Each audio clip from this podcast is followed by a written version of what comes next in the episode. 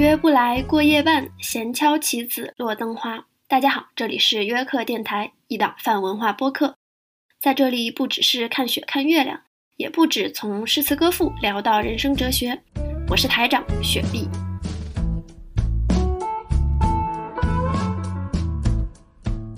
挨个上来伸手心打，但是一边打，哦，我们那个老师一边在哭。会讲陈寅恪的“唯此独立之精神，自由之思想，历千万祀，与天壤而同久，共三光而永光。”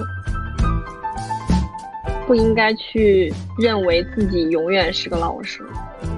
去指手画脚别人的人生。我当时就天真的以为说，那我到了高中后劲儿大，那肯定现在就不用着急了嘛，对不对？结果到了高中，这后劲儿也没起来呀。那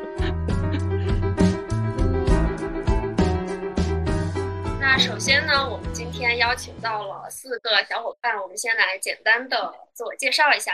大家好，我是表面乖巧、内心叛逆的老王。那我就是一个非典型好学生雪碧。大家好，我是一个游走在叛逆和温顺之间的呃非典型学生 梁阳。大家好，我是特别听话的，现在是个设计师尼莫。那接下来就进入本期的正题，关于老师这个话题。那这一期的话题来源是这样的：就九月十号前段时间吧，刚好是教师节，然后我就会想起来很多跟一些老师的交集，包括他们给我的影响。同时，我会觉得说，一个人从小到大的成长中，其实，嗯，除去一些文艺作品，或者说你的这个信仰 icon，嗯。以及自己身边的父母、朋友、亲人，再往下数就是老师对你的影响很重要。因为毕竟九年义务教育再加上高等教育，所以呢，我就想去呃关注一下老师这个角色在大家成长中的一个影响，以及发生的一些有趣的事情。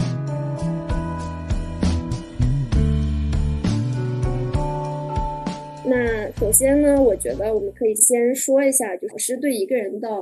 嗯，成长的影响是怎么样的？嗯，我觉得老师，你就说到这个教师节那一天嘛，然后其实那一天我只给两位老师发了祝福短信，或者说是祝福微信，然后一个就是例行公事，然后一个可能就是真心的想要发给他，然后其他还有一些没有，就是其实你你很想给他们发微信，但是。却没有发出去，因为他，因为我知道对方那个老师一定会知道我在内心是关注他的，是感谢他的。然后我觉得就是这样，就说明了其实有两类老师在我的人生当中发挥了作用，就是一类是例行公事的，然后另一部分老师可能就是在你的心灵层面上给你指引的。呃，然后我认为第二类老师可能是在我是。人成长的这个生命当中，发挥作用更大的一类老师，嗯，就是首先，其实我觉得应该是在小学之前的老师吧。我们会下意识的觉得说，小学老师很容易当，他只需要了解一些加减乘除之类的简单算术，或者是非常基本的英语口语等等，都是一些基础的教学。但其实个人认为，小学阶段的老师他的影响是非常大的，因为他为一个小孩。规划了一个最初的成人世界的这样一种三观蓝图，即使他不会太多的去传授这一些东西，他可能觉得说小孩不懂，但是从他的言行举止，你能够学到成人世界最初步的一个嗯样子，以及你自己最初触摸到他时候的一个模模糊糊的形状。然后中学的老师，他可能是起到一个稍微的塑形作用。即使我们在过程中可能有各种文艺作品啊等等的也会发生作用，但这些老师他可能潜移默化的也会在你本来的那个轮廓上面让他进一步精修，然后再往上数，比如说高等教育的老师，我觉得他可能影响就对三观的影响可能稍稍微要小一点，但可能对个人的开放性或者是你的包容性会有更多的影响，因为这个时候大家走出了自己的。家庭甚至走出自己所在的城市去就学的话，本身他的视野是更为开阔的。嗯，大概是这个样子。可能由于我的家庭结构的关系，我的爷爷是一个乡村的小学数学老师，然后我爸是一个高中的英语老师。我爸和我妈是那个都是师范大学的学生，他毕业之后，我妈也是去了乡村乡镇上的中学当了两年的初中英语老师。所以，我我在心底里面从小我就对老师是一个，我觉得老师是一个绝对权威的存在吧，因为他们每个阶段遇到的老师，他们似乎都掌握了你这个阶段应该有的所有的知识，然后一点一点一点展示给你看，而且他们的人生经验和人生阅历，因为带过无数无数次，可能带过无数次轮回的你这个阶段的人，他们知道你要做什么。但是这也有一个小小的弊端嘛，就是你呃，你可能你的成长成长轨迹就限定在他们的。呃，既有的这个模式当中了，所以高等教育阶段，我的三观是被我的老师重塑过好几轮的。我的就是比较就是简单了，因为从小父母管的比较严，我几乎小时候是没有任何玩伴的，就除了父母之外，我应该是跟老师群体接触时间最长的这个群体，呃，几乎把所有我年幼时候的这个三观是树立起来的。所以很多事儿，我觉得他们做的就是对的，他们说的也是对的。接下来，我想我们简单的谈一下个人对老师这个职业的态度。嗯，我我对老师的态度就是保持一个尊重的态度。所有老师对你的任何惩罚或者是表扬赞许，是是是对的。就是默许的，也我甚至对父母有的时候不尊敬，但是我对老师一定是尊敬的。我觉得对老师的态度可能就是一个接受的状态，就是接受它存在，它一定会存在，然后必然会在我生命中发挥作用的这样一个认知。可能你不愿意叫他老师，你也得叫他老师。嗯。也对我对我而言的话，因为家里老师比较多，同时我也想要成为一名老师。那我对老师的态度可能还是会把他稍微往高尚、崇高的那个方向去推一推，因为呃，可能是比较幸运，一路上遇到的老师也都呃他们的行行事方式，然后他们处理问题的方式给了我很多启发。另一方面，我想把这个职业稍微我以后想要从事的这个职业稍微神圣化一点。可能对于我自我的要求，当我我我怎么样去有资格成为成为这样一个人的时候，它是有好处的。对，嗯，我个人其实对老师的态度是处于一个平视的态度，我不希望大家把老师这个职业太过捧上神坛，甚至是捧杀，因为我觉得这对他们来说，很多时候也不是很公平。但是另一方面，我会觉得说。嗯，老师这个职业有的时候他可能门槛需要稍微的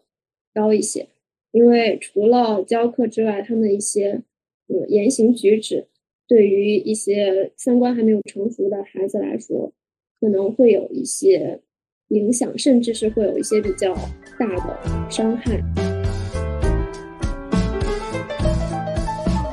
接下来，我想聊一聊。老师对学生的态度，大家觉得会和哪些因素有关？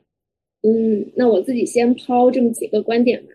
第一个，他可能是优秀程度。这个所谓的优秀程度，具体来说可能有几个点，比如说你的成绩好坏，比如说你的讲礼貌、比如讲文明，然后比如说你性格有魅力，这个算第一大类，就是说所谓的优秀程度。那第二类，我个人。啊，觉得是服从性，也就是你是不是一个听话的懂事的小孩儿，嗯，然后第三类我不确定这是不是可以说的，就可能跟你的家世背景有那么一点点的，呃，关系，这可能是迫于成年人的一些压力吧。那个家世背景那一项，我就是从小没有感受到过。然后，嗯，另外我想补充的可能是。这个老师跟这个学生的投缘程度，就是就是人和人之间的那种很独特的磁场，对，会相互吸引到对方。我觉得雪碧总结的挺全的，因为我能想到的大概也是这么多因素，只是说可能会有一些程度上的东西，比方说，嗯，雪碧提到的优秀，嗯，那个成绩成绩它不一定是越高越好。可能是在呃义务教育阶段，包括高中阶段，可能成绩是一个衡量最重的一个一个一个标准。但是等到了呃读大学啊，或者是往更往后的阶段的时候，有的时候，呃，服从性，还有你本身散发出来这种魅力，以及对老师的尊敬的程度，呃，他他可能才是一个比较重要的重要的标准。我的话就属于是那种，嗯，刚老王说的那个，他可能没体会到的那点，因因因为就是父母非非常闭塞的那种，然后非常严格，然后。啊，然后父母又望子成龙，对吧？呃，所以直到现在，我的父母都有一种习惯，就是逢年过节会给我的工作领导，呃，想说，哎，要不要给寄点什么中秋的月饼呀，或者什么？因为这个习惯是从小延续过来的。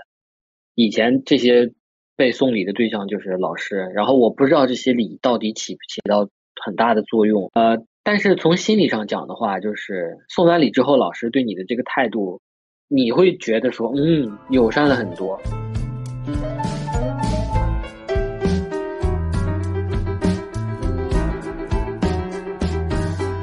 我们刚刚总结到的总共四个点，对不对？嗯，优秀程度，嗯，服从性，家世背景，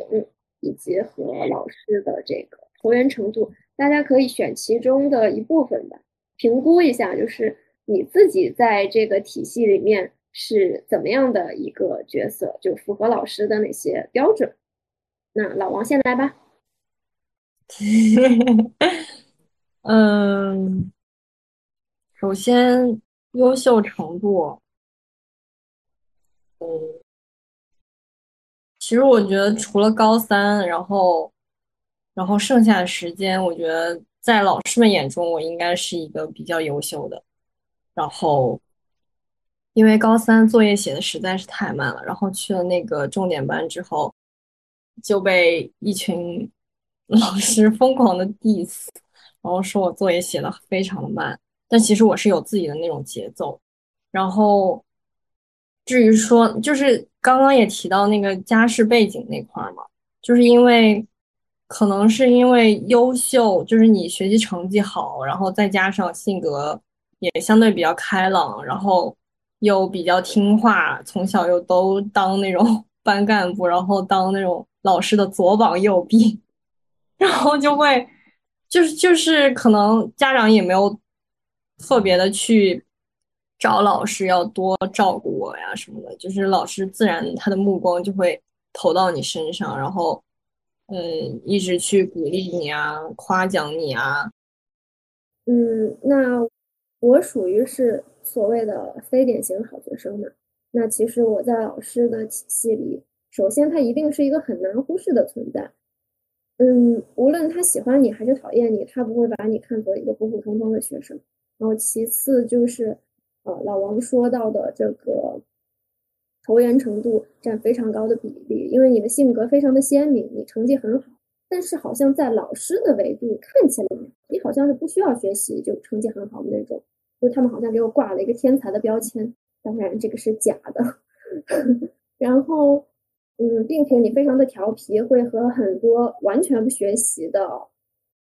小小伙伴们去相处，甚至是说起哄打闹，甚至啊打架、上房揭瓦之类的都有。所以我在老师的体系里面，他可能是非常极端的，忽上忽下。有些老师会觉得说非常非常喜欢这个小孩，非常有想法，嗯，非常的聪明。然后非常的有趣，非常的有才等等的，但有的老师就会觉得说这个小孩非常的不听话，非常的冥顽不化，然后甚至是说很顽劣之类的这样一种印象吧。对我还有那个一个补充的，就是刚刚说到这个投缘，然后我就觉得投缘这件事情是一件非常难得、非常概率低的一件事儿，就是其实从小的那个成长历程基本上都是。呃，我被我听老师话，然后老师可能主动特别喜欢你那么多，然后但直到是高二的时候，然后还有大学，包括研究生阶段，你主动和非常就是可能就是只有一个老师建立了深度的连接，然后这个就是算是投缘程度吧，所以我觉得这个还是挺，嗯。几率挺低的，然后又是可遇不可求的。我我想说，我先想跟大家分享一个小故事，非常有意思。这个主主要是来证明一下，就是老师对学生的态度，在成绩这方面影响很大，尤其是小学时候。我感觉我小学可能第一次自我意识的觉醒，就是就是因为这件事儿。那个时候成绩都还不错嘛，可能班主任是数学老师，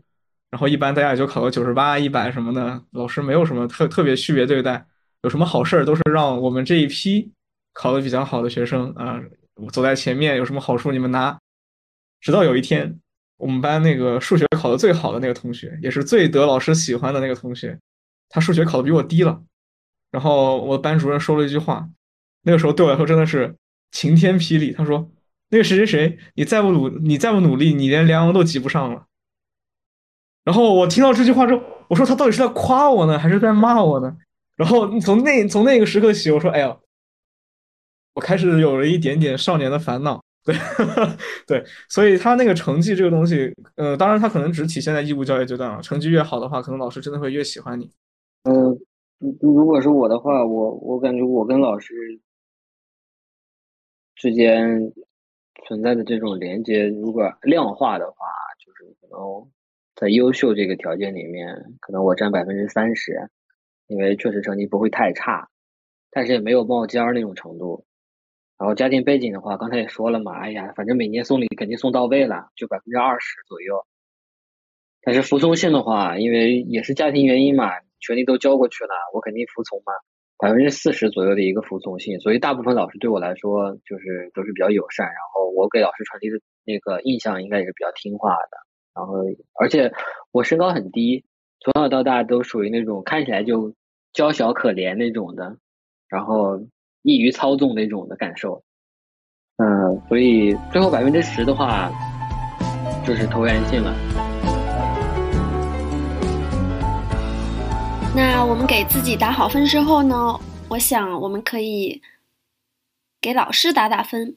就你觉得什么样的老师算好老师？什么样的老师又算坏老师？我觉得如果是绝对的那种坏老师的话，可能就是师德师风有问题的那我。认为的好老师，他其实是一个很很高、很很高、很难做的一个标准吧。就是他是要从是要关注人的真正的成长的，就是不只是那种呃在表面上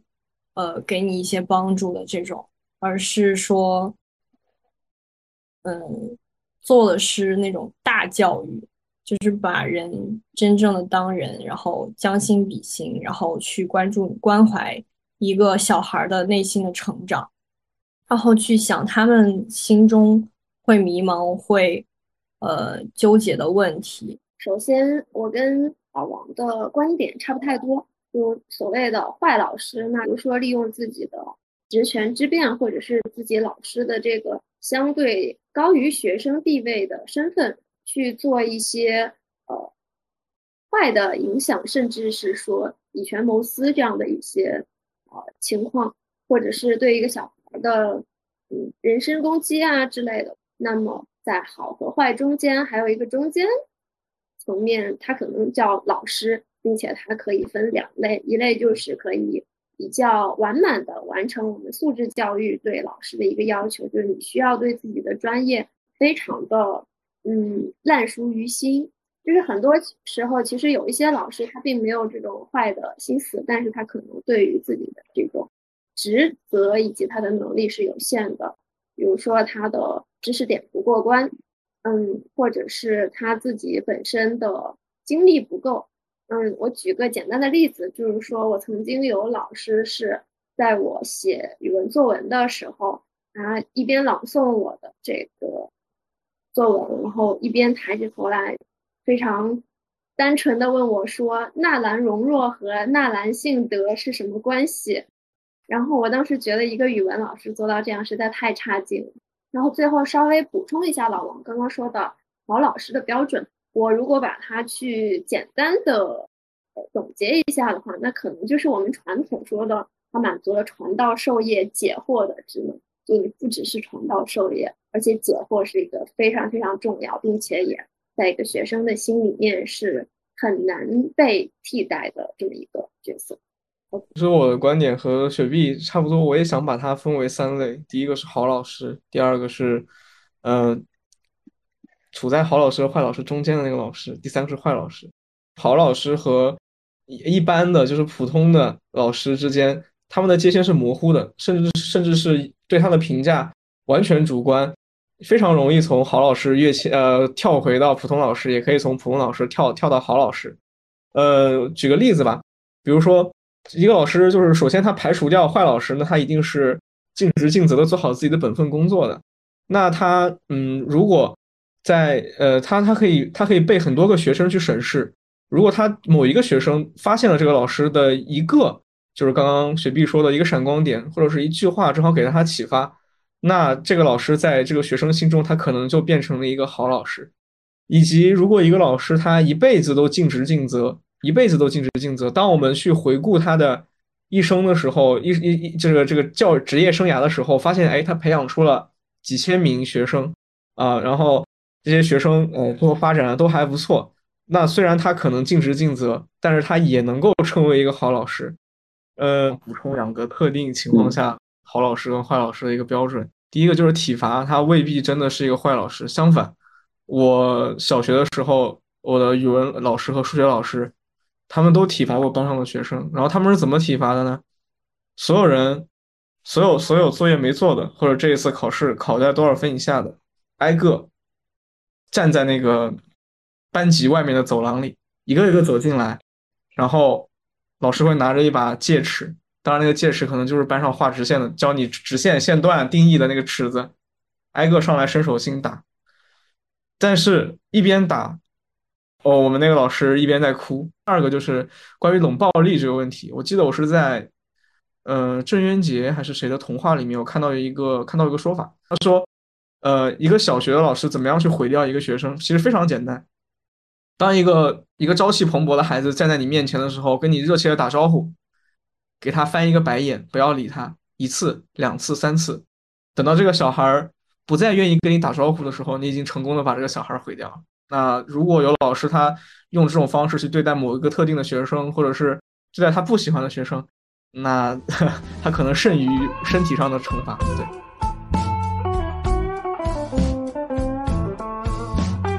接下来我们来聊一点开心的话题，就是你和老师之间产生过哪些正向的交集，比如说感动的、美好的、有趣的都可以。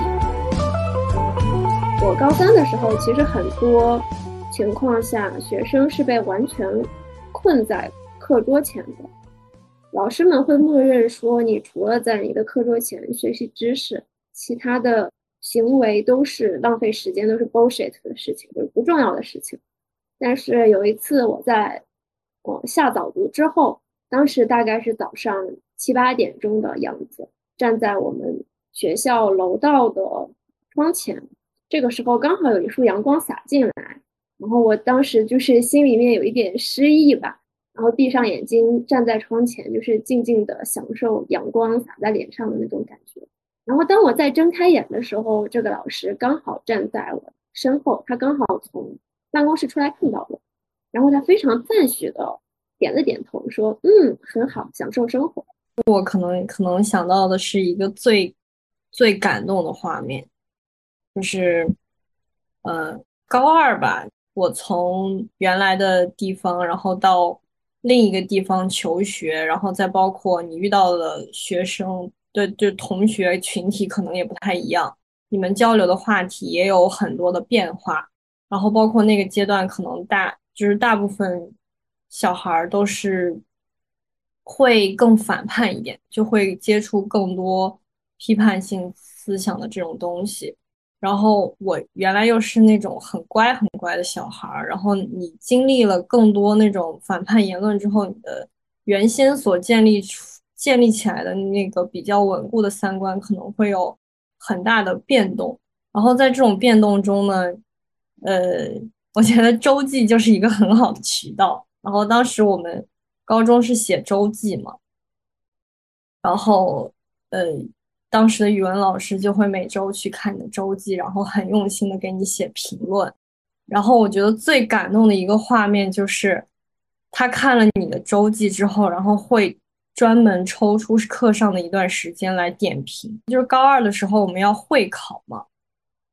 会考大家都参加过，然后可能大家都对这个考试没有那么的重视，然后我们当时又是学文科嘛，因为我可能平时学的比较认真，然后理科方面也比较相对比较好，然后就有很多人要抄我，就准备在会考的时候打小抄什么的。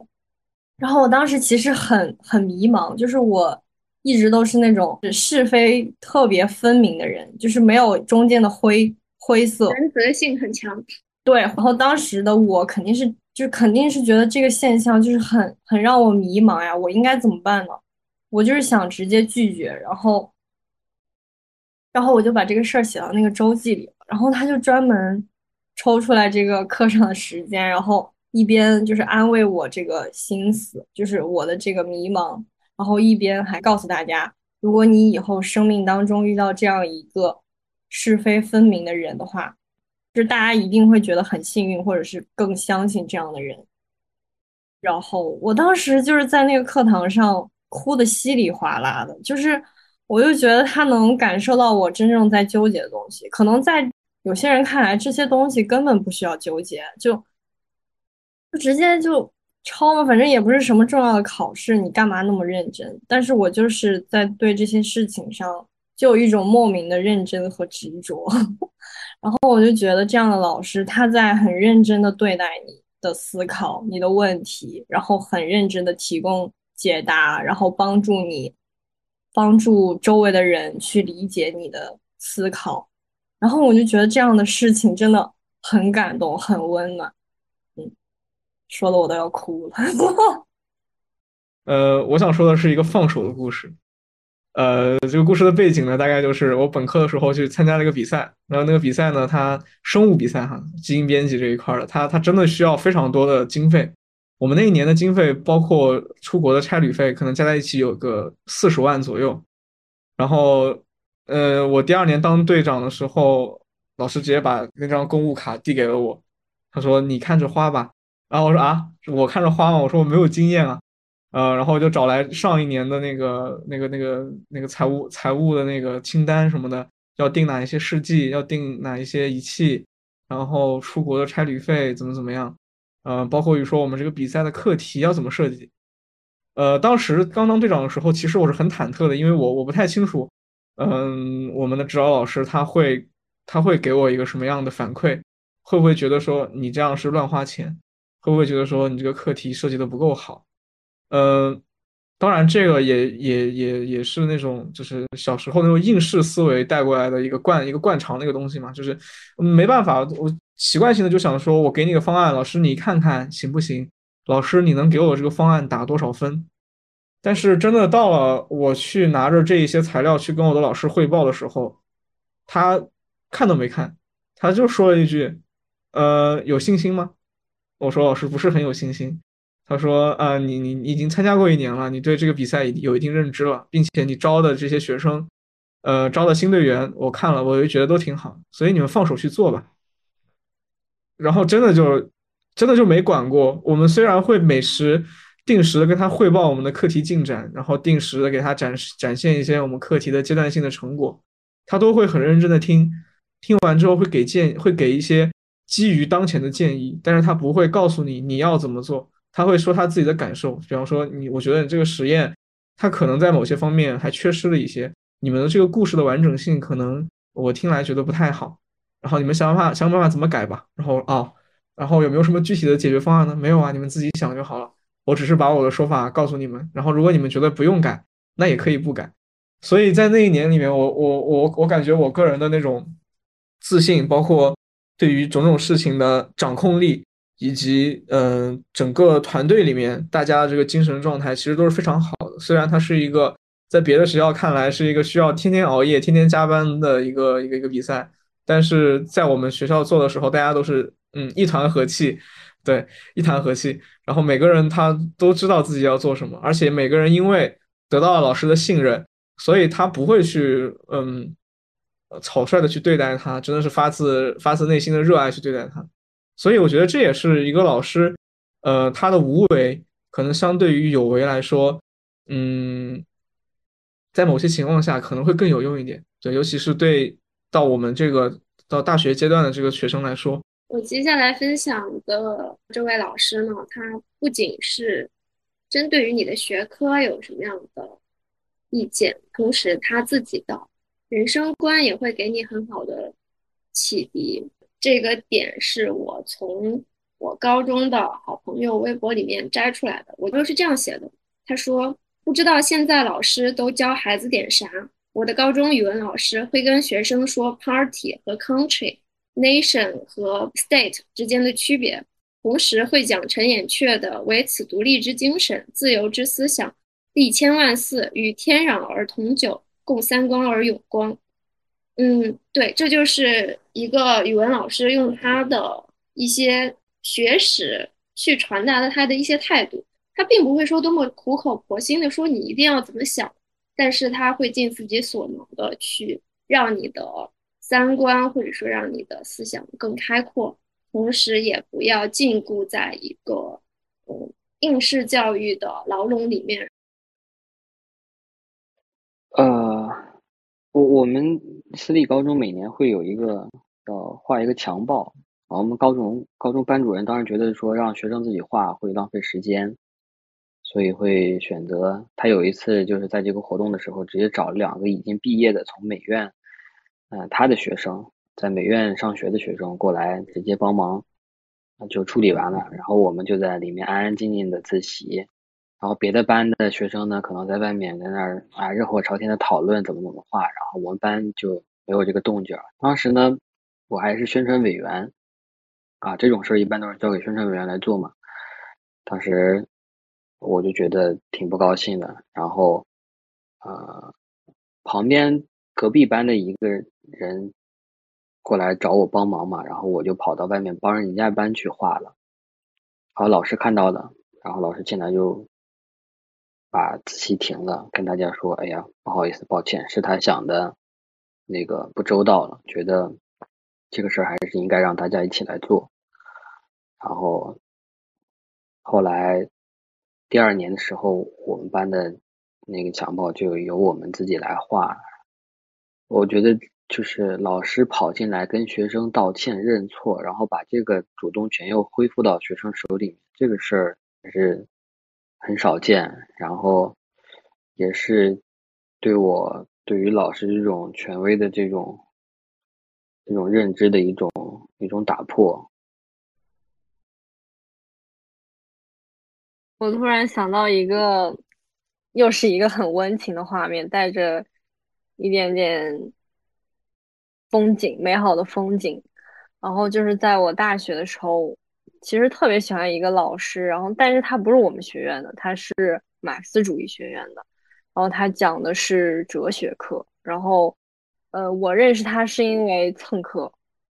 然后就当时还发了一个朋友圈，就然后我就说，这个老师就是某某老师，穿过课堂上一片爽朗的世纪宝宝的年轻笑声，然后他可能那个下面坐的是世纪宝宝，就是。那个学生，然后笑得像奔跑在原野上的孩子，就是他在课堂上的那个笑，就像一个奔跑在原野上的孩子一样。然后声音嘶哑的从亚里士多德讲到冯友兰的四境解说，然后从四流的大学生，然后讲到一流的大学生应该有的样子。然后我就觉得当时他的那个身上的光芒就是 非常的闪耀，就是。真的是男神一般的存在。然后我记得有一个有一次就是在路上，呃，当时是一个秋天，然后秋天我们学校非常的美丽，就是有金黄的叶子在地上。然后我当时就捡起来一片叶子，正好那个老师就出现了，然后我就把这片叶子给了他，然后就说你是我特别喜欢的老师。然后我就觉得这个画面真的很美。我大学的时候。当时有一个我选课的老师，这个老师她是一个北大姐姐，她在给我们讲一个好像是张爱玲的什么细节的时候，忽然好像戳到她的笑点了，然后堂堂一个大学副教授，立马就转过身去，面对着那个黑板，然后跟大家说：“不好意思，我先笑一会儿。”然后他一个人就是你能看到他拿粉笔的手以及他的背，全都是在那儿笑的发抖。然后你会觉得这个老师，天呐，他好可爱啊，就蛮有趣的。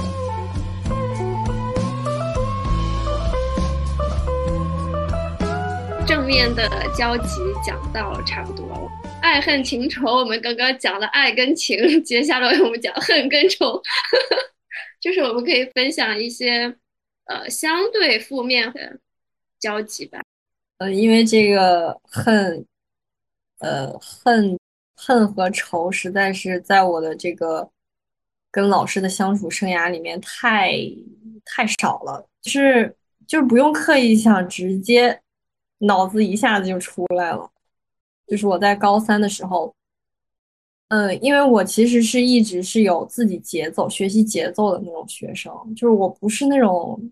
靠刷题然后去提高自己学习成绩的那种人。但是到了高三，你分配到那个被迫去到那个文科实验班之后，所有的老师都会把你能不能快速完成题目加上。能不能往前再做好几套题目，作为评判你这个能力的一个很重要的标准？那我显然就不符合这个标准啊，所以我就在高三阶段受到了某位老师极其的心理排斥，他甚至觉得我的能力不应该去到那个班级，然后我就是天天哭，天天哭的那样一个状态，就是那段时间好像对自己的那个能力有了很大的怀疑。那会儿还不敢完全的去反抗老师，你可能觉得他说的话是对的啊，我能力怎么这么差？我是我是不是就是能力不行？怎么怎么样？老王被 PUA 的故事。对对对，第一次被 PUA，你之之前的老师所有人都是鼓励你，什么爱护你，然后直到那那次。那我要讲一个关于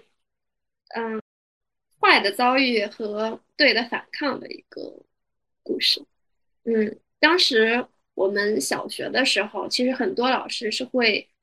办那种课后补习班的，就是有老师去辅导小孩，把每天的作业写完就 OK。可能呢，你课后的时间不足以完成当天的作业，所以老师会有一个策略，是说我可能一大早，比如说上午上完第一节课之类的，我就把当天的作业，比如一份试卷、一份报纸，然后发给这些同学了。然后你只需要在放学的时候，我们到这个补习班，我给你检查完，然后讲解完，那就 OK 了。因为我并不需要补习班的嗯服务，但其实我也想早点写完。这样的话，你晚上可以争取更多的时间去自己调配，比如说看看电视啊，或者玩玩电脑啊之类的。刚好呢，我在那个阶段是相当于是人缘非常非常好，几乎是我从小到大最好的。人员的阶段，会有很多的朋友去帮我提前去拿一张卷子，它并不影响整个流程，它只是提前帮我拿出来而已。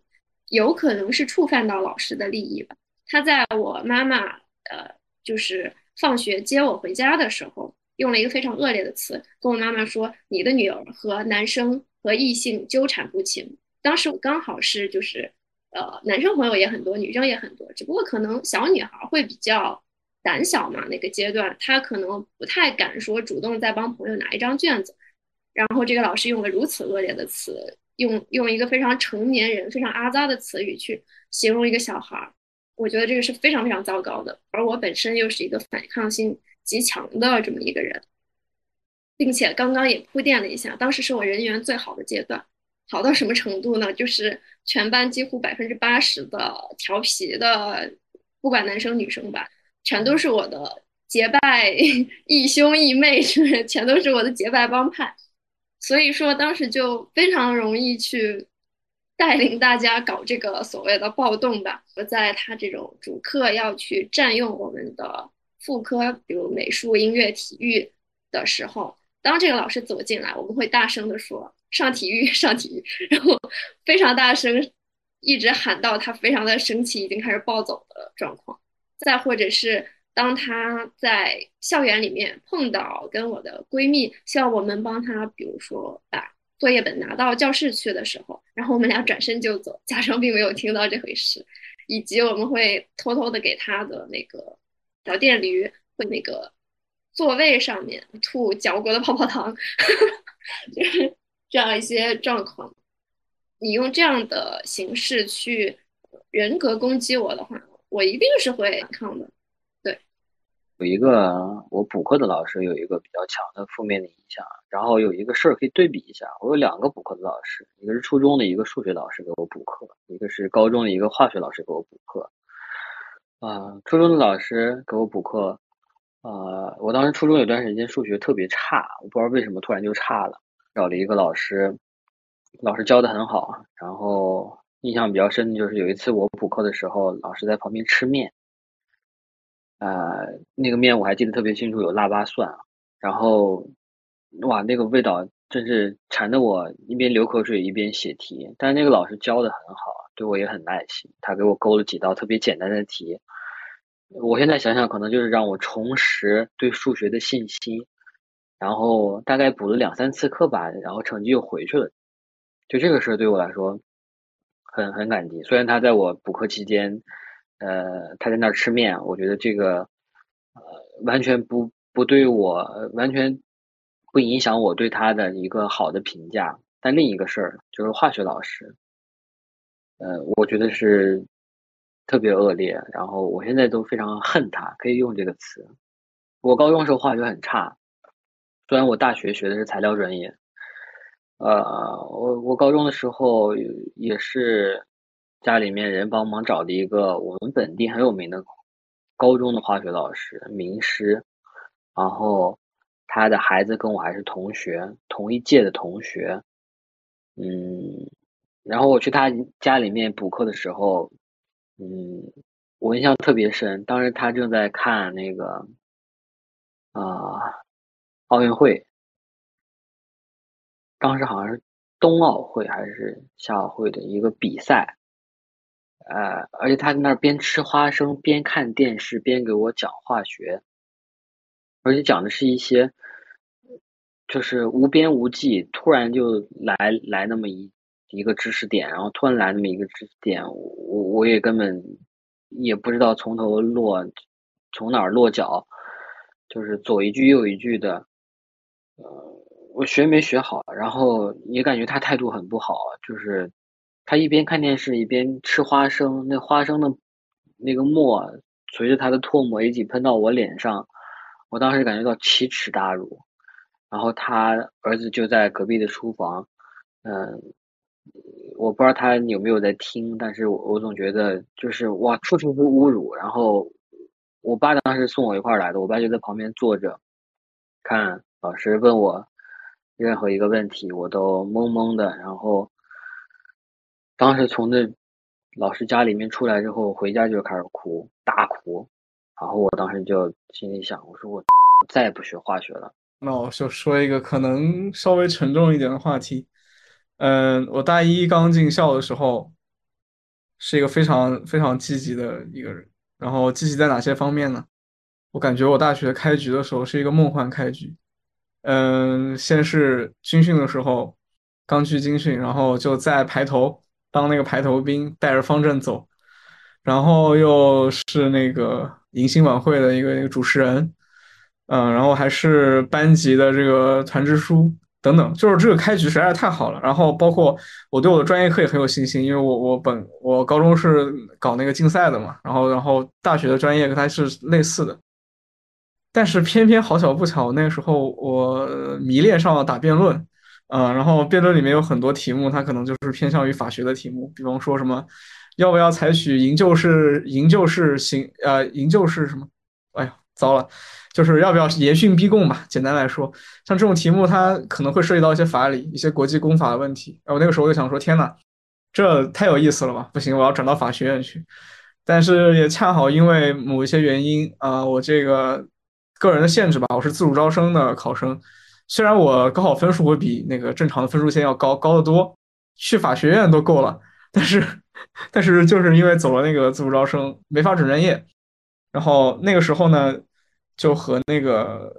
因为是班干部，然后又很积极参加学院的各种活动，所以和当时的那些行政老师关系都很不错。所以我在非常认真的咨询他们怎么样能够帮助我，呃，绕过这个限制，转到转到法学院去。但是我呃，因为我们学校它转专业有一个有一个限制，就是基本上你转到法学院去是要留一年级的，也就意味着你大二是没法转专业的，你你只有在大一的时候转专业。所以我每次去找跟我当时我认为关系最好的那个辅导员，然后以及当时管我们的那个党委副书记的时候，他们呃那种态度就是，哎呀，我真的在帮你想办法了啊，但是呃给我们一些时间啊，什么总有机会的。好。于是我就一直等等等，终于终于终于等到了大一结束的时候的那个小学期。我知道我我知道我等不下去了，我再等的话绝对完蛋了。因为那个时候，呃，大一下学期的时候，转专业考试的名单已经出来了。然后我报了名，我递交了材料，但是没有我名字，因为因为我不符合最基本的那个报考要求。我我真的去了我们学校的那个主楼行政楼，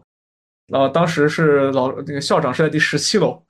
我在那个校长那个那一层楼里面蹲了，那个楼道里面真的蹲了有半个月的时间。校长很重视这个事儿，当时就是我我本科那个学校是以关爱学生为名的嘛，很很重视这个事儿，就说啊这事儿你得给他办了。然后副校长得到这个消息之后，非常亲切的接待了我，然后表示说要跟教务处的谁谁谁沟通。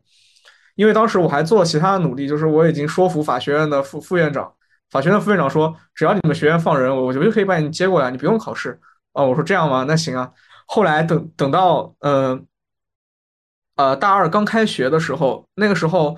第一周的时候，我又跑去那边蹲副校长，因为副校长他给了我承诺，他说开学一定帮你办好。我就那边蹲，我蹲到他的时候，他说啊，我已经委托那个教务处的那个副处长谁谁谁，他们他已经同意了，但是他说你这个转到法学院去不行，你你要转的话，你能从化工系转到化学系，这是可以的。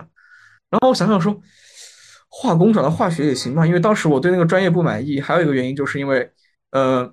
就是我那个学校的化学很强，然后化工化工是一个比较比较拉垮的一个学科，甚至是个比较新的学科。虽然他们在同一个学院，我就带着这个消息，带着这个口信，我去找我们的副院长，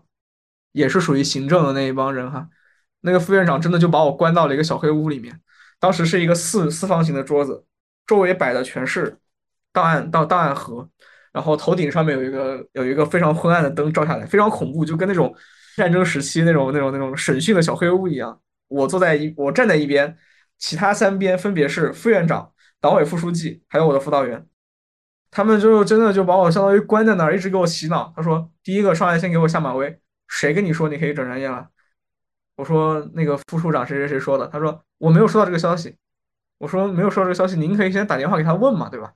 他说没有必要问，这我说了算。他就是没有跟我说，他就算跟我说了，他说你现在这种状态，你这样转是违反学校规定的啊。这个我们化学系也不会要你的，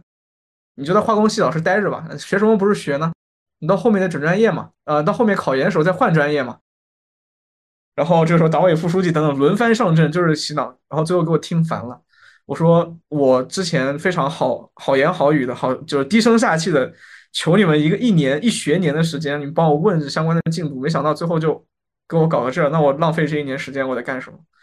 呃，然后我说那好，那我不转了。然后那个时候我干了一件非常让我觉得现在都觉得非常解气的事情，就是我拿手重重的拍了一下那个桌子。我然后我就然后我就盯着死盯着他们三个人，每人大概盯了有个三五秒钟，然后摔门就走了。走了之后，嗯，带来的一个好处就是。他们知道我这个人比较刚，我说我我我还当时好像说了脏话，不转了，我 T M 不转了啊，不伺候了，然后我就走了。摔了门出去之后，过往过去过后三年，他们真的对我就客客气气的，他们觉得我这个人不好惹，后面再出什么事也没有。哎，刚刚梁阳说的这个故事，我想起一个我身上类似的被穿小鞋的故事。嗯，这事儿的起因是这样的，我大一期末的时候在朋友圈。发表了一个吐槽的玩梗言论吧，大概就是说，对于不同课程老师的划重点习惯不太适应，有点难以招架，并且当时我做了押韵处理，整个就是吐槽着玩的，而涉及到的老师甚至还给我点赞了，可能觉得就是有点有趣儿吧。但第二天的时候，我的导师联系到我，要求我立马删掉这个朋友圈，并且要去他的办公室把所有的事情来龙去脉解释清楚。但是这个时间确实不太凑巧，我当天呢是在为我第二天的结课考试做复习，并且我选了一个离学校很远的咖啡馆去自习。我只好跟老师说，就实在不好意思做不到这一点嘛，这也是实事求是。但是我导师认为说我是在敷衍他，或者是说挑战他的权威。然后接下来他又跟我说，如果我再有这种不当言论吧。应该把涉及到的老师去做屏蔽处理，那这一点我就非常不认同。原因是，首先我没有在讲坏话，我只是在就是开玩笑。其次，如果说即使他算坏话，我希望说我是不是一个两面三刀的人？我喜欢一个人，那就是喜欢。那同样，如果我说了不好的话，我也不介意让别人知道。我一定要坦坦荡荡的做人。所以我当时也比较任性嘛，就直接把这个老师看我朋友圈的权限给关闭了。我觉得说你不适应我的表达，那你不要看嘛。结果过了五分钟，导师发现了，他在微信上质问我说：“这就是我处理问题的方式吗？”很快就把我拉黑了，以至于我还来不及做任何的解释，或者说继续跟他沟通。过了两年，我们课程有一个需要他授课的专业课。所以大家又加回了好友，加回来之后呢，有一次课间打闹的时候，这位导师跟我用开玩笑的语气说：“哎，雪碧是不是还欠我一个道歉？”我就说：“对对对，大一确实考虑不周。”那我就天真的以为这个事儿彻底翻篇了。结果到大四的时候，我们需要在毕业前夕给老师上交一份自己的实习报告。解释你毕业实习做了什么，达到什么成果之类的。我很确定的是，我的实习蛮有分量的，但是他给我打了最低分。我发现这个事儿还是因为碰巧我帮我们班的班长拿回了全班人的这个实习报告，所以在这个老师的角度来看，打低分这件事是神不知鬼不觉的。所以我当时看到这件事儿的时候，觉得蛮可笑的。就是他好像确实印证了我最开始对他的判断，一个不那么磊落、有点两面三刀的人。嗯，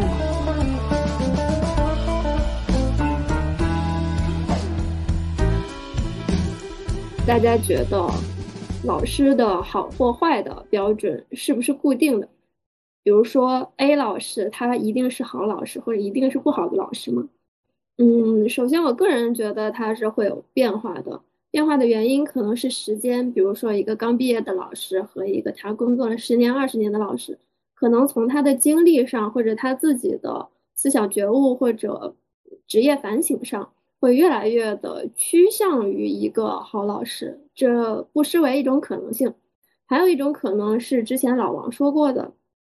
就是投缘程度，可能某个老师。对我来说，他就是一个所谓的坏老师。但是可能对于其他学生，比如他更喜欢的学生，很可能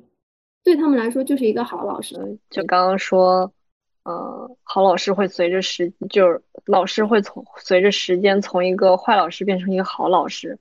但是我认为他与从一开始就是一个好老师。如果他会有这种转变的话，就是在我。这种意识里面，我觉得好老师他是具有反思精神的。就尽管他一开始可能是一个比较笨拙的，不会去考虑学生，或者是在某些方面没有想到那一方面的学生的问题，但是因为他有反思精神，他在不断的进步，然后去学着做一个好老师。在我眼中，他就是一个好老师。但是如果是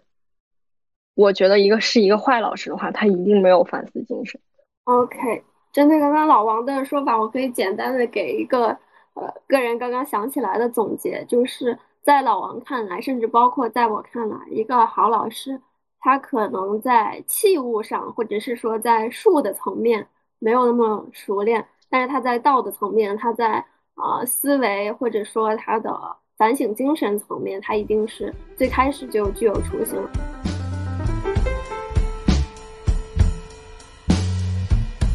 嗯，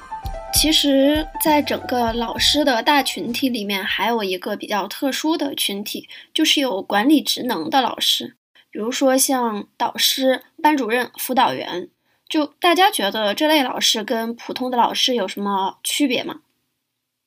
就是首先我要我要非常要区分一下这几个概念哈，就是，呃，班主任、导师和辅导员，他其实都是都是一个职位，对吧？比方说像班主任，一般是由这个这个学院里面的那种受聘的教师、教授啊这样的人，他们拿拿嗯拿到这样一个一个 title，导师也同理，辅导员可能是更偏向于行政管理人员。然后我们对他的这个老师的称谓呢，可能只是因为在学校里面，所以一所以就惯用了这个老师的这个称呼。嗯，就是大学老师相比于那个其他的小初高老师来说，他们的教师资格证是学校统一申领发的，并不是自己考的。所以我我我我感觉啊，像这些大学老师，他们的品德高尚，往往并不取决于说他们他们经历过相关的这种教师的职业教育。相反，是他们过往的这个受教育的经历本身就使得他们的品德高尚。大学辅导员这种，他他们的区别在此，而且他们的道德水平，个人的道德水平真的就直接能体现在师德上。所以，呃，对待这样一些，嗯嗯，老师，尤其是新进来的老师，可能而且还没有完成一个从学生到老师的转变的这些老师，我们对他们的态度倒也不必那么言听计从，是可以会有一些自己的想法，然后。甚至说可以对他们的一些不当的举动直接直接指出，对我个人对他们是这个态度。我觉得辅导员确实一个确实是一个很独特的存在，就是跟班主任和导师都不太一样。可能在北京的高校当中，辅导员确实是有很多高学历的人去担任的。然后像我在本科的时候，我们那个校区是在渝中校区，然后又是在那个大西北嘛，嗯，所以。好多辅导员他们是通过保研，就是他们是为了保研，然后才留下来当辅导员的。就是辅导员的更换速度会非常的快，就比如说他们做满两年辅导员，然后他们就可以成功保研。所以当辅导员的人一般都比较有功利心，对，对他既承担很多的行政事务，但是他又同时承担当学当。刚进入大学或者刚进入一所学校，这些年轻学子们的一个心灵导师，或者是很多活动组织者的这样一个角色。嗯，因为我之前看看过一篇，就是陈向明的他的写辅导员的一个观察的社会学文章，然后他就是通过研究就发现，辅导员是一个 非常尴尬的。呃，职位就是他其实面临着双向晋升的困困境，他既不能从行政的那一条路走得很好，然后又不能从学术那一条路走得很好，但是学校确实把学术的任务然后压到了他身上，就是非常的矛盾。然后，但是另一方面，就是这个职位上也有很多不一样的人，就是。有好的老师可以把这个职位做的真的非常好，因为我见过一个好的辅导员，他可能是什么样的，嗯，然后像班主任、导师的话，可能他们的地位又稍微更高一些了，就是在那个，呃，学校这个，嗯，大家的认知里面，然后一方面他是。由这个专门做学术的这样一些老师担任的，或者是有很多的学术成就担任的，所以他们一方面受行政的这种限制会比较少，有个自己更多的自由，然后也在学生当中有更多的威信，他也更好的去会去做更多的工作。嗯，我倒是有一个感悟吧，首先是所有这种带管理职能的。岗位，他有的时候，我觉得甚至像一个人格，像一张面具。无论你是谁，当你坐到那个位置上的时候，你立马就会安上那个面具。比如说，我要严肃，然后我要 cover 很多事情，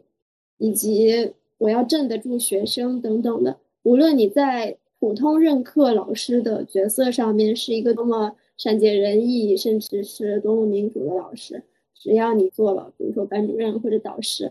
哎，我立马心里有一根弦儿，嘣儿，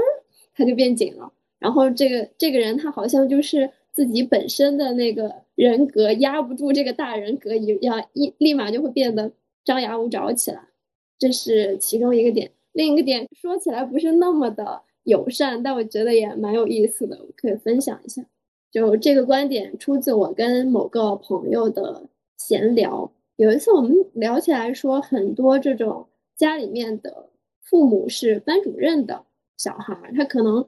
小的时候会非常非常的乖，但是一旦比如说高考完了、读大学，甚至是走上社会，会发现他的那个延迟的叛逆期来的非常非常的迅猛，并且是非常的有破坏性。甚至说，整个家里面好像从小到大的那个氛围都是，呃，很容易出现一种低气压的模式。然后我跟这个朋友用一个非常戏谑的方式去，呃，揶揄，就是班主任这个角色，就是他们会有一种王者气派。为为什么说是王者气派呢？是因为普天之下莫非王土这样一个想法，就是他好像，嗯，无意识的会。把自己带入一个所谓的王者的角色里面，觉得没有什么是我说了不能算的。嗯。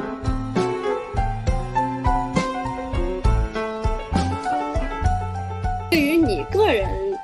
从小到大接触过的这些老师形成的这一整个群体，就他们整体来说对你有什么明确的影响？呃，我不知道这个影响是好的还是坏的，就是因为我是服从性比较高的、比较听话的那波人，所以在老师提出要求，我满足要求，然后然后然后能快速执行，得到一个正向的反馈，所以这是一个正的一个正向的闭环。越听话，老师给我的反馈越好，所以导致现在我其实是一个，呃算是不管工作里面还是生活里面是一个执行力比较强的人。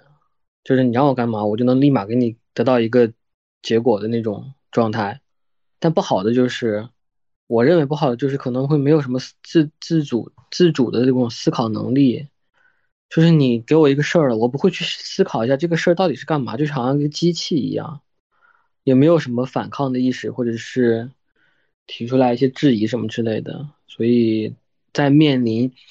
我做的这份工作，在做设计的时候，很有可能我就难听点叫没有创新能力。嗯，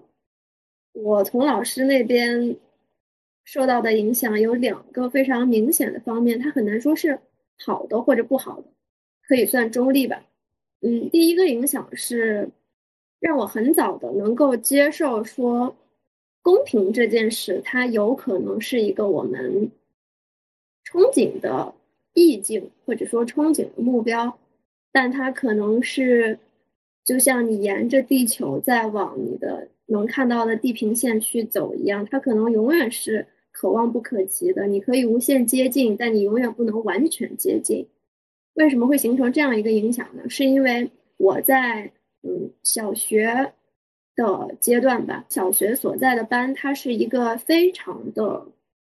非富即贵的这么一个重点班。夸张到，比如说我们班会有，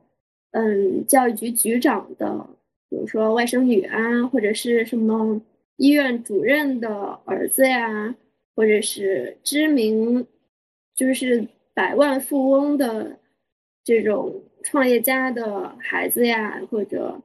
法院法庭庭长的孩子呀，等等的，就是，嗯，因为这个班他配备的师资太好，以至于所有的。家长都想尽办法把学生去安插进来，这些老师他可能也迫于家长的背景，会有一些明显的区别对待。而这个时候，你就会发现，可能一开始你是一个非常积极主动啊，就是想象中热血童年小小傻子的这种形象，哇，有什么事儿我第一个举手，有什么事儿我第一个冲上去，非常非常的有积极性。但是你会发现说，哎。有的时候并不是所有的老师都完全，比如说看你的积极性、看你的成绩等等，他会受很多的影响。当然，确实是由于过早的接触这种呃世俗层面的一个衡量标准吧，所以以至于我很快的、很早就接受了这个点。我不太容易在嗯差不多十岁之后再去纠结说，哎，一个事情为什么不那么公平，或者是一个事情为什么他可以我不可以？这些事情在我刚刚接受的时候，它非常的嗯难以理解，但是我很快的就让它消化掉了，这是我受到的第一个影响。第二方面就是因为我们之前说到，我是一个非典型的好学生，就性格过于鲜明，以及啊关系到比如说跟老师的投缘程度，所以我这个人跟老师的关系是冰火两重天的关系。有的老师会把你捧到天上去，而有的老师会把你踩到地里去。所以在这样一个非常嗯多元的呃人际关系以及多元的。环境里面，我会很早的感觉到，说我对于别人的褒贬是不那么在意的。就如果你夸我，我会觉得说，很多时候大家都是场面话，它其实就是一个社交的手段，没有必要太当真。但同时，我也不会太在意别人不喜欢我或者是讨厌我，因为我会觉得说，讨厌我的人很多，你也不算老几。对这个，可能我觉得算是一个比较好的影响吧。就是所谓的辨清自己跟外界的一个分界线，有自己的判断，这样子。其实我有一个感慨，就是你小学就认认识到了各种，比如说这个儿这个人是什么局长的儿子，然后这个人是什么医生的女儿，就是你小学就有这样的认知了吗？嗯，我觉得这个可能是一个比较。比较猛烈的行为造成的后知后觉的，嗯，接纳吧。你这个刚刚问的时候，我想起另一个，相当于是我最后一个阶段感受到不公平，因为之后我对这件事就比较免疫了。当时有一个活动是大家需要去值周，值周是什么事情呢？就是比如说每个班抽派两个学生在这个。早上以及下午上学的时间里面，站到学校门口去抽查那些啊小学生有没有戴红领巾，就是这样一个事儿。但他看起来好像是有点神气的，所以大家都觉得哇，这个这个差使实在是太神奇、太有意思了，大家都很想去。那我们班当时的一个状况是，每一个每抽到的一个小组两个人，他可以值周两周。的时间，而当时我是跟就是一个非常有身份的小姑娘抽到了一组，然后我们一起去做这件事。在我们结束了我们的值周期间之后呢，轮到了下一组，但碰巧的是下一组刚好赶上了期末，所以期末的时候其实大家就忙于复习，或者老师忙于布置这种考试的一些事情，没有没有一些精力去处理说我要再轮换下一个组。以至于我们的后一组，他值周了接近一个月，我们当时就非常非常的眼红，觉得说哇，居然有一个组可以服务那么久，所以我们在下一个学期到的时候，那个小女生就过来找我说，哎，我们是不是可以跟老师说一下，看我们把比别人少的那两周服务时间补回来？其实我完全是，虽然我觉得这个不是很平衡，但是我是不太有这方面的意识的。嗯，当然心里也是暗戳戳的，希望说，哎，我要可以多值周几几天，那也是蛮好的。所以呢，我们两个就一起去找了老师，去找我们的班主任。而那个老师说的话，我非常的清楚。他跟我们说，哦，这个想法一看就是谁谁谁提出来，他就是指我嘛，就是说一看就是雪碧提出来的。因为，呃，那个谁就是那个小姑娘。说，因为小姑娘一看就不是那么斤斤计较的人，因为这个小姑娘平时确实从不是一个斤斤计较计较的人。那你不是废话吗？她什么都得到了，她计较个什么劲呢？从那个办公室出来就觉得很不爽，就是凭什么是我背黑锅？嗯，所以可能是种种类似于这样的一些状况反反复复的出现，所以我会嗯比较早的接触或者是感悟到这一点。家生活中有没有，或者是说从小到大有没有感觉到说，比如老师的某些行为或者某些态度、某些想法，它是经常存在的。但是呢，你本身对这样的一些嗯状况是不太认同，甚至是比较反对、比较不提倡的。啊，首先我觉得老师在那个生活中的这个行为，就我个人会比较反感的，就是一些比较年纪稍微大一点的这个这个中年教中年教师哈，或者是中年教授，他们很喜欢就是抽烟，因为学校里面现在基本上所有的校园可能都是一个禁烟或者无烟的一个一个校园嘛，然后然后对于学生就是然后在教学方面的行为的话，我觉得不太提倡的，呃，第一个第一个就是。语文老师说方言，或者说语文老师说一些嗯，用方言来去展开一些教学行动，因为这个东西 比较比较比较那个哈，其他老师都可以，因为只要把知识传输到就行。但是像语文这一块儿，嗯，他面对这个考纲什么的，还是应该有这个相当的这个，起码得二甲。更重要的其实是不忽视不忽视班上每一个学生他的存在。这是最重要的，不能因为有些学生成成绩好，多关注一些，多关注可以，但是请别忽视那些成绩差的学生。不能因为他有关系就只关注那些有关系的学生。相反，你你对一些没有关系的家境平平的学生，你也要尽到最基本的关切的这个义务。这个在生活的态度的话，可能我觉得像嗯，尤其是一些。嗯，排除掉一些大学的哲学系的这些教授，他们还有历史系的教授，他们可能普遍苦大仇深，可能普遍对于生活的态度不是很乐观积极。相反，我觉得像义务教育阶段、高中阶段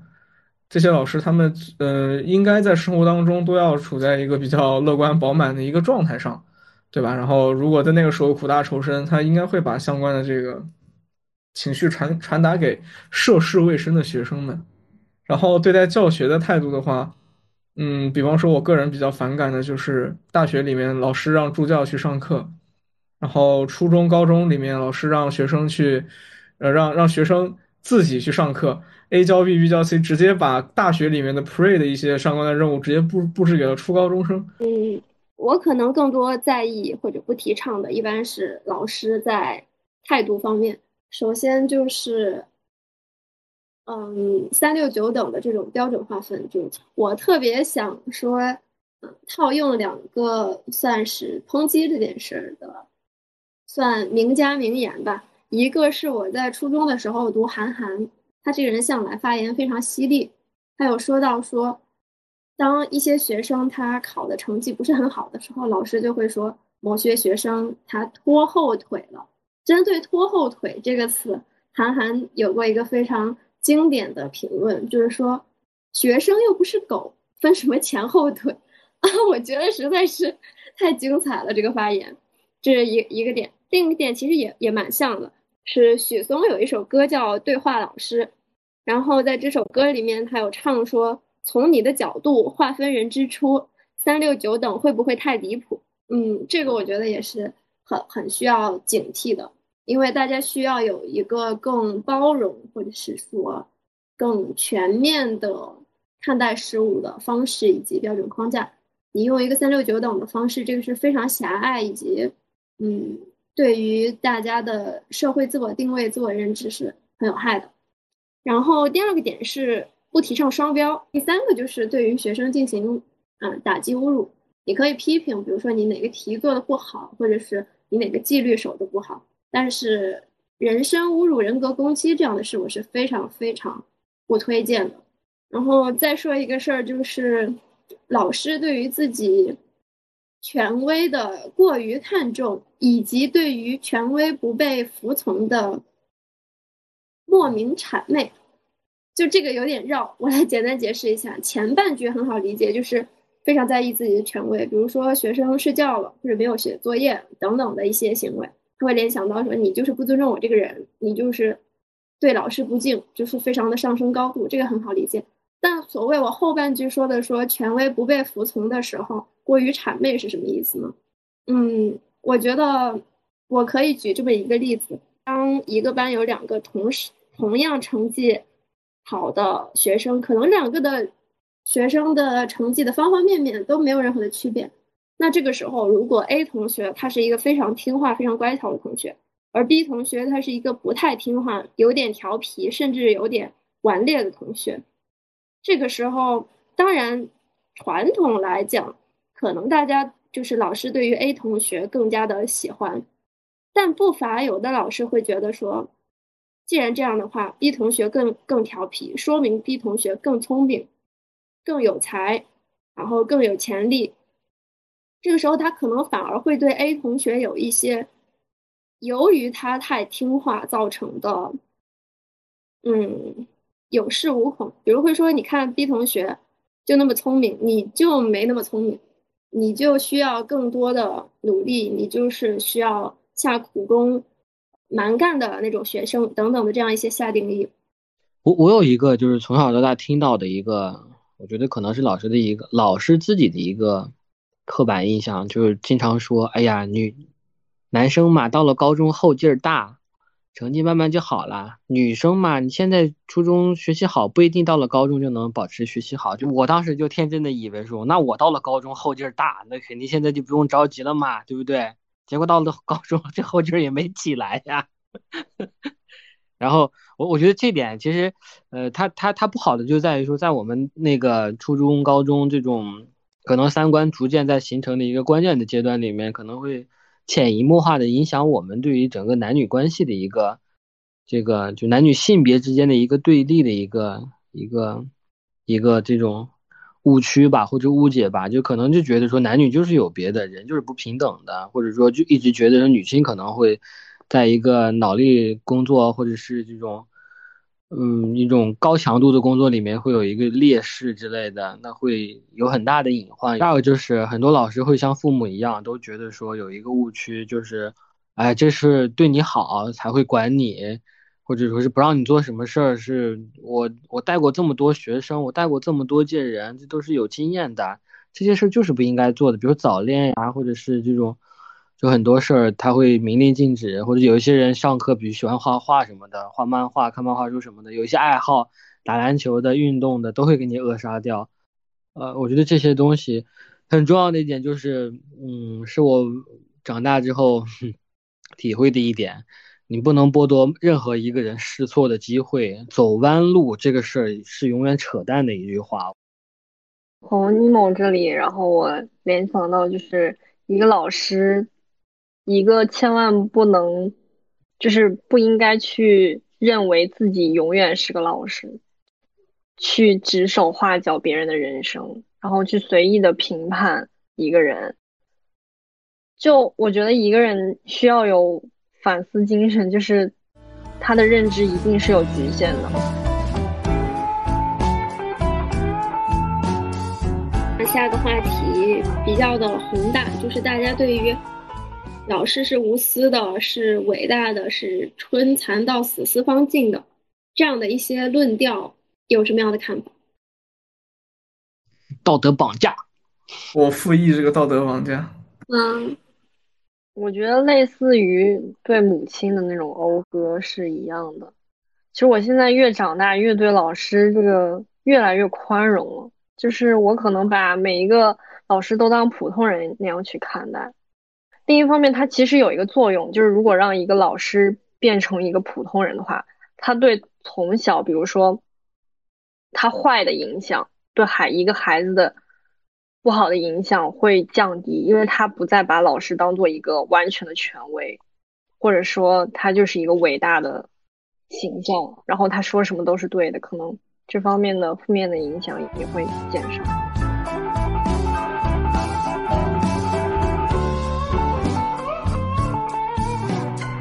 一个话题其实也是一种刻板印象，就我们传统认为里面老师的形象，很多时候他应该是比如说端庄的、知性的，然后有耐心的，然后老师应该是朴实的、朴素的，不要太注重打扮的，等等的吧，这样一些印象，大家怎么看？因因为我们有一个这个摩托车的这个圈子嘛，然后我们群里面会有几位老师是骑摩托车的，而且有的是幼师，有的是大学教授，有的是这种，嗯，小初高的老师吧。然后，呃，我在没有得知他们职业之前，啊，我觉得佳杰就是摩友嘛。但是有一次意外的知道，其中一位是一个幼儿园的幼师的一个女生骑摩托车的话，我当时第第一反应还是稍微有点。震惊的。我当时就觉得说，哦，啊，这个天天骑这个摩托车进校园，是不是也是对学生还挺挺威风的？还是那种，就是我，嗯，就是我的这个刻板印象还是在的。我我确实以为老师应该是一个那种文静的、严肃的。嗯，不爱这种肾上腺素刺激的，不是需要靠荷尔蒙去给他补充能量的。然后得知之后，我才有有意识的去去重新审视这个事儿，就觉得哦，也是普通人嘛，然后也需要有一定的爱好什么之类的。我个人会觉得说，要他要有一个区分的一个界限，呃，这个界限就是课堂内和课堂外。课堂内的老师，我觉得他始终应该。应该遵循他传统的那个刻板的印象，比方说，你穿着要得体，然后穿的要略微正式一些，然后你你你需要你需要在你这个课堂上展现你的学识的渊博，你需要去在这个课堂上为学生们答疑解惑。当然，还有课堂的延续，就是在课下的时候，学生如果有问题向你请教，你也应该以一个使者的身份去和学生们去讲这些问题。那在课堂之外，甚至比方说。呃，就像刚刚尼某说的，我骑个摩托车去上班可以吗？当然可以。我觉得他如果备好一份上课用的专门的稍微正式一点的服装，哪怕是一件 polo 衫，就像那个三十多岁的那个中年男教师最最常穿的那个 polo 衫，你换一条西裤，穿双运动鞋，那这在中国看来就已经算是一套比较正式的衣服了。然后你穿着赛车摩托车服进来，找个地方换好，再进学校，呃，再进教室，我觉得完全没有问题的。这就是区分他个人的一个生活和在，呃，传道授业解惑这样一个身份当中的一个转换，这是没问题的。然后，嗯，所以，所以在那个传统教师形象里面，它更多是体现在呃课堂里面的一个形象。然后在课堂之外的话，我认为目前，尤其是现在，呃，青年教师越来越多嘛，每年都有新入编的教师，新考进去的教师。他们也会为这个教师群体带来更多多元化的这个风采的展示，所以随着这个过程的变化，我觉得应该会有，嗯，这种固有印象或者刻板印象应该会被逐渐打破吧。刚梁洋说到，呃，一个老师他在呃上课的途中去骑车，然后他最好是把他的服装换下来。我个人可能有一个比较反面的观点，就是说，可能对于那些。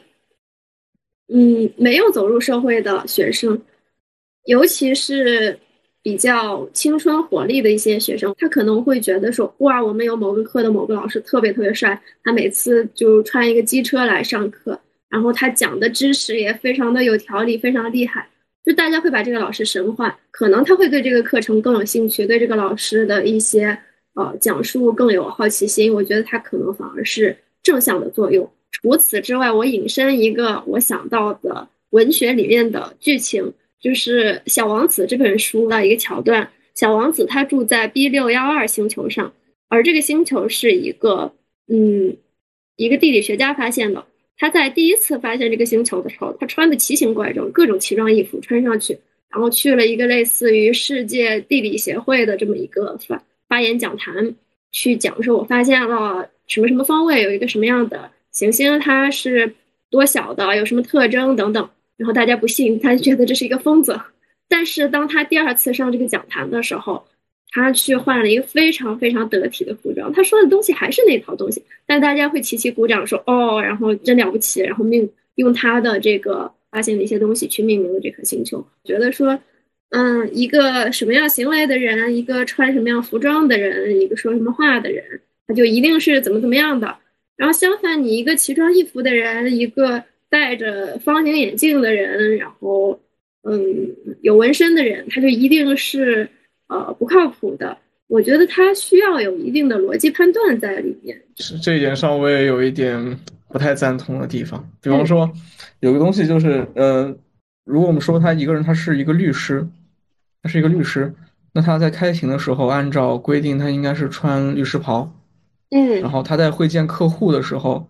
怎么样能够在非常繁杂的这个竞争当中获得优优那个客户的这个信赖，获得客户为什么选择你？那就是体现他的专业性。然后在老师这个群体当中也是，我觉得也是这样，就是嗯，他会不自觉的受到一些嗯，来自身边人的这个这个这个规训或者怎么样。当然，我我没有说要去剥夺这个老师他嗯要去穿成什么样的衣服的一个一个权利，当然没问题。只是我说在课堂上他可能会更加注重 dressing manner，就是到底在这样的一个特定的场合穿什么样的是合乎这个场合、合乎这个气质的。忽然发现我可以做一个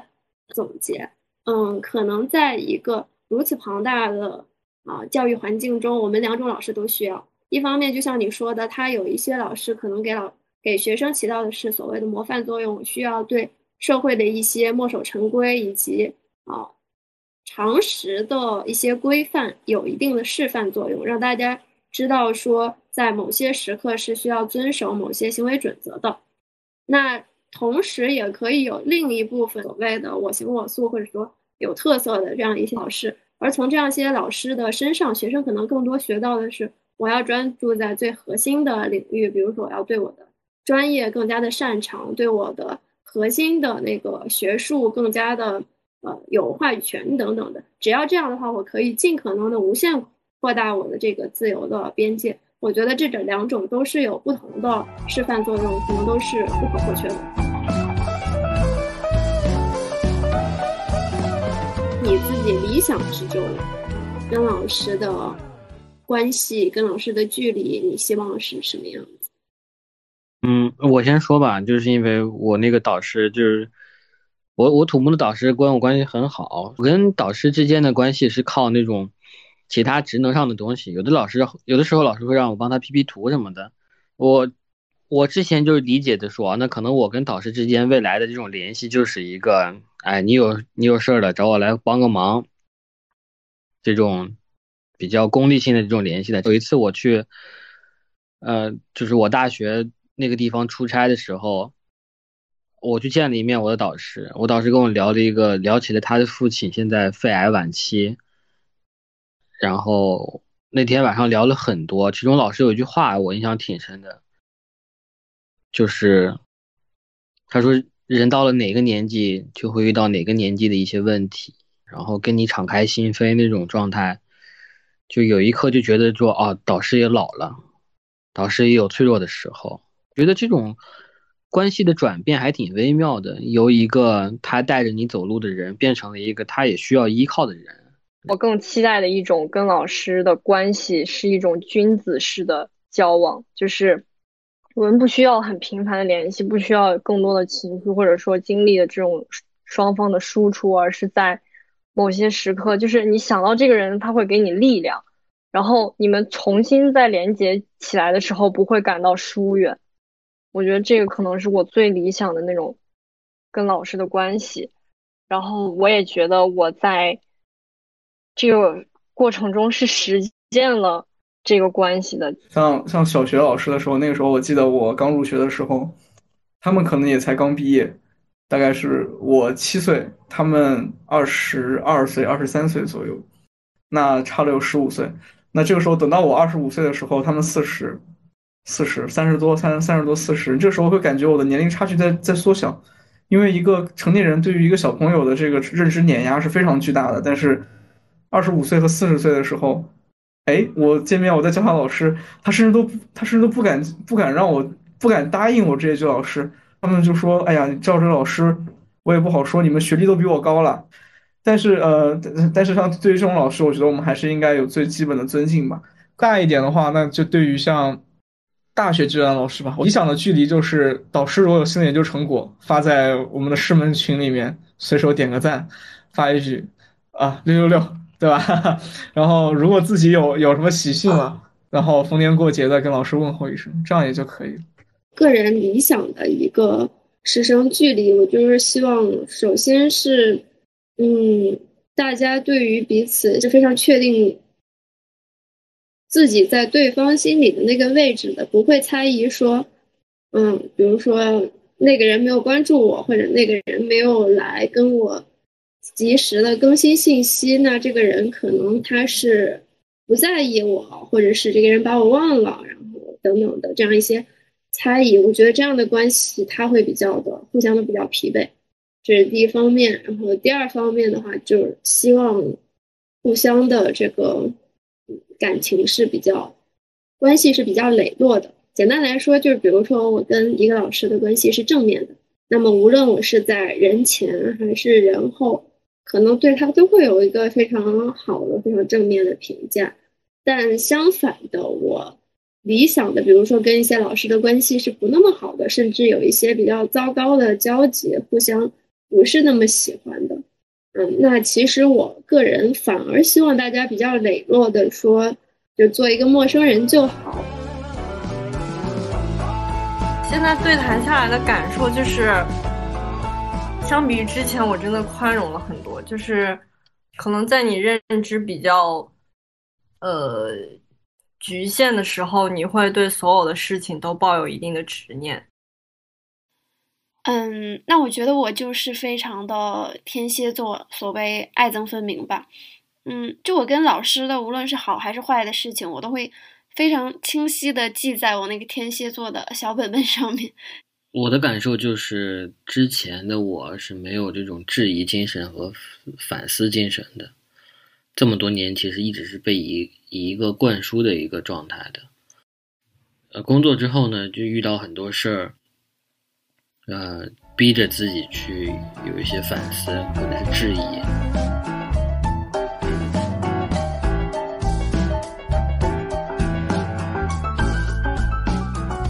那今天的节目就到这里啦。如果你和老师之间有些不得不说的故事，欢迎在评论区和我们交流，也可以讲一讲你对老师的看法和观点。如果你喜欢我们的节目，欢迎点赞、收藏、订阅、分享。那我们下期节目再见吧，拜拜。